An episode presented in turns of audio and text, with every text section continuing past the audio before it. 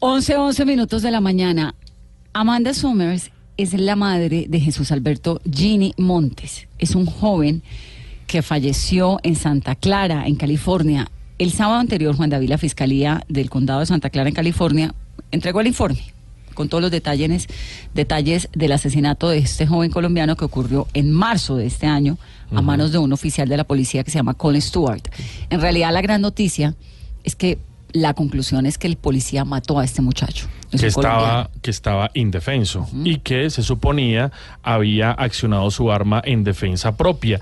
La historia la trae el colega de Confidencial Colombia, Sneider Negrete, quien eh, de alguna manera le ha seguido la pista a este caso y el desarrollo clave de este episodio tan lamentable es justamente la revelación del informe en el cual se confirma que este joven colombiano fue asesinado eh, cuando no representaba ningún peligro y pues por supuesto eh, la revelación de un video que trae este portal en donde se detallan los últimos 10 minutos de vida de este eh, joven que fue, como usted bien lo decía, muerto en marzo pasado. Amanda, buenos días. Buenos días, señora Vanessa, ¿cómo está? Bien, Amanda, pues lamentamos mucho la muerte de su hijo, primero que todo. Gracias. ¿Qué fue lo que pasó?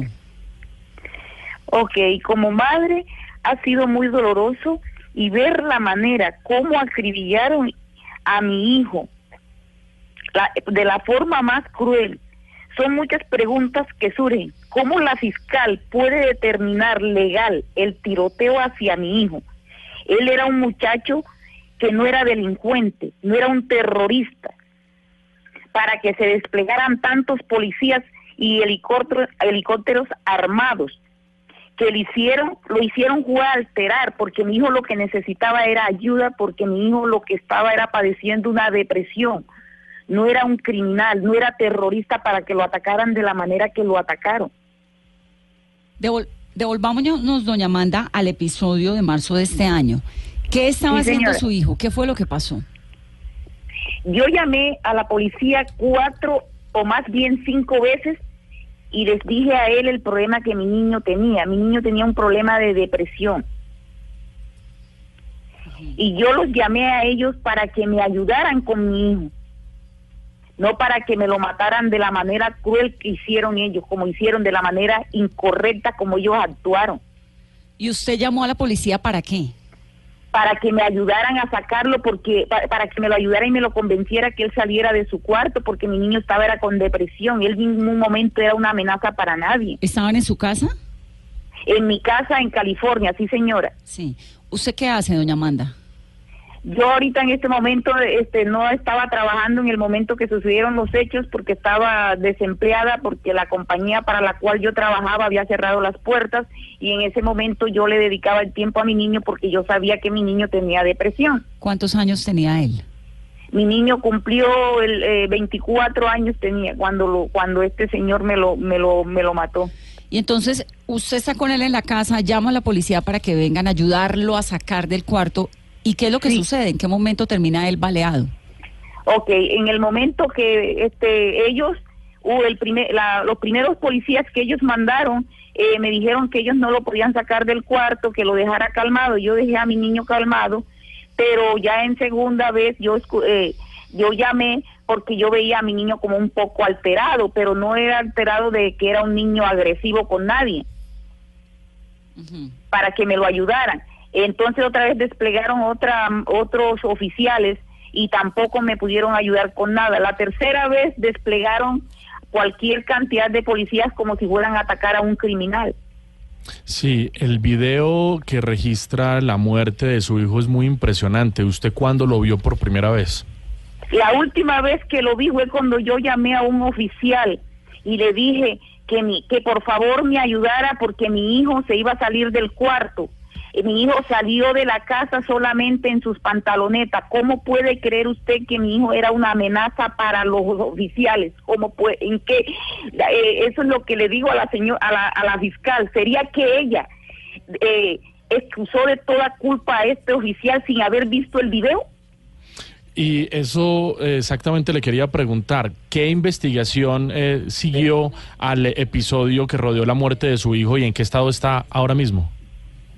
Pues ya nosotros estamos, eh, una demanda legal que ya la, esa la, la, la metió el abogado el día 5 de agosto.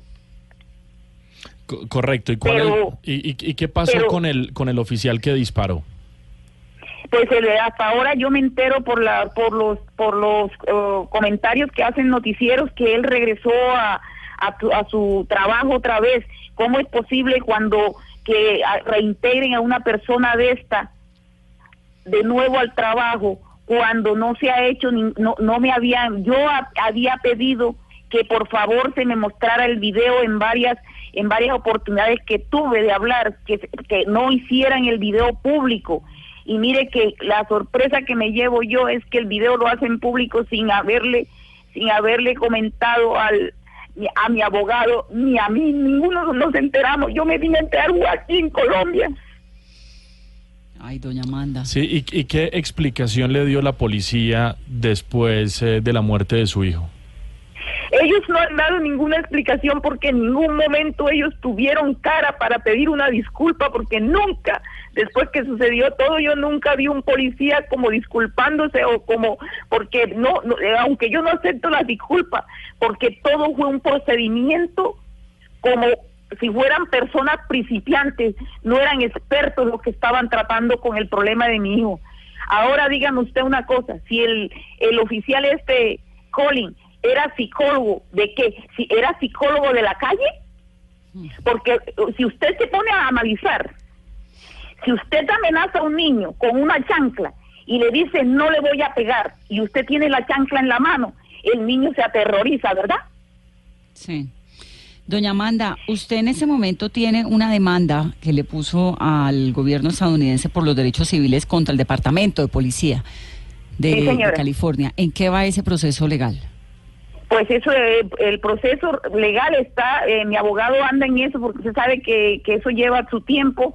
Eh, ahorita mismo yo hablé con el abogado y él está haciendo otros trámites que realmente no puedo decirle porque es que yo estoy acá y usted sabe que la comunicación no es lo mismo, yo tengo que hablar personalmente con él. Pues doña Amanda, lamentamos muchísimo la situación, sobre todo la muerte de su hijo, que es irreversible. Exacto. Es la, gracias por estar con nosotros. Ok, a ustedes gracias, muchas gracias a todos ustedes.